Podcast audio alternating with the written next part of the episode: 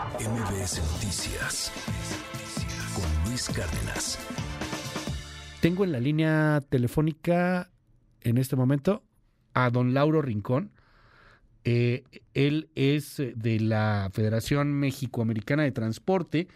Y bueno, pues Lauro Rincón sí, sí estaría a favor de este acuerdo que ya nos contaba Nora Bucio hace un momento y del cual otros transportistas no lo están. Don Lauro, gracias por los minutos aquí en MBS. ¿Cómo está? Muy bien, gracias a Dios, a sus órdenes. Oiga, cuénteme, ¿llegaron a un acuerdo con la CEGOV? ¿A qué acuerdo llegan con la Secretaría de Gobernación? Este, sí, de, de hecho tuvimos una mesa de trabajo Ajá. sí, donde se expuso la problemática que tenemos en el transporte en este momento. Ajá.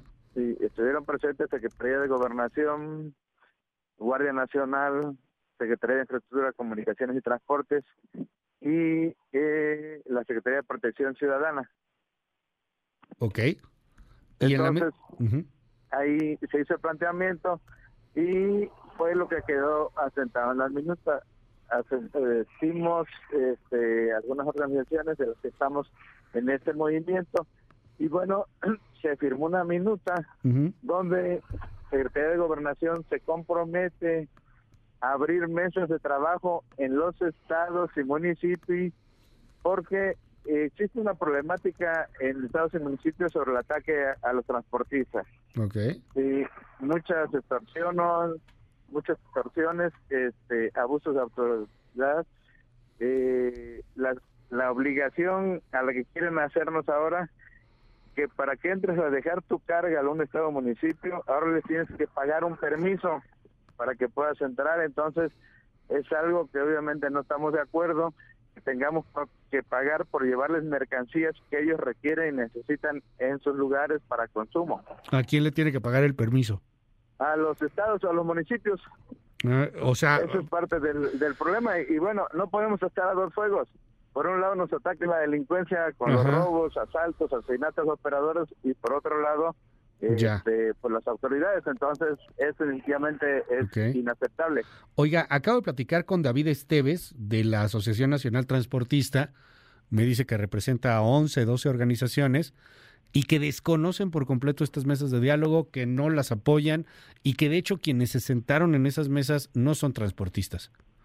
Pues mira, este David Esteves, ahora sí que él podrá opinar lo que quiera a su persona. Y eh, pues él se representa, él no representa ni a 11 ni a 12 organizaciones. Ok. No, él se representa a su organización y bueno, se maneja a su manera y al final de cuentas nosotros lo que buscamos es que se abriera precisamente la mesa de diálogo porque era lo que estaba Ya. cerrado y bueno, los señores fueron convocados también a esta reunión, no quisieron asistir. En es- Entonces, no puede decir que no fueron convocados, no fueron invitados, simplemente no quiso asistir, No bueno, ya es problema de él. Bueno. Pero la mesa de diálogo estuvo abierta para todas las organizaciones. En este momento está cerrada la autopista México-Querétaro, don Lauro. Eh, a la altura ahí de la de Tepoztlán, de Tepoztlán, perdón, está, está cerrada por un paro justamente ahí de, de algunos transportistas. Sí. Entonces, bueno, pues entiendo que no hay, como que no hay un acuerdo generalizado entre si sí habrá paro o no habrá paro. Pues mira, eh, el acuerdo fue que la manifestación eh, de hoy. 100% sería pacífica, sin bloqueos. Los que sí están bloqueando, bueno, pues son lo- la gente que representa este, David. ANTAC, de David Ok. Esteves. Bueno, si él lo quiere manejar de su manera, quien es- cada quien es responsable de sus actos, definitivamente. Oiga, eh, digo, lo, lo de los impuestos, estos que les quieren cobrar, pues a mí me parece importante, ¿no? Pero este asunto de la delincuencia organizada, o sea, me, me brincan los datos, 45 asaltos todos los días, el, el tema de varios choferes, pues que han perdido la vida, de choferes que se están yendo mejor a Estados Unidos, a otros lugares a trabajar, porque aquí, pues la verdad está bien complicado. Eh, de todo eso se habló más allá solamente de, de, de este pues de este impuesto que les cobrarían los estados, insisto, pues eso Ajá. es importante, pero no sé si sea lo más relevante en la problemática que tienen hoy. Sí, pues mira, el punto número uno fue MBS Noticias con Luis Cárdenas.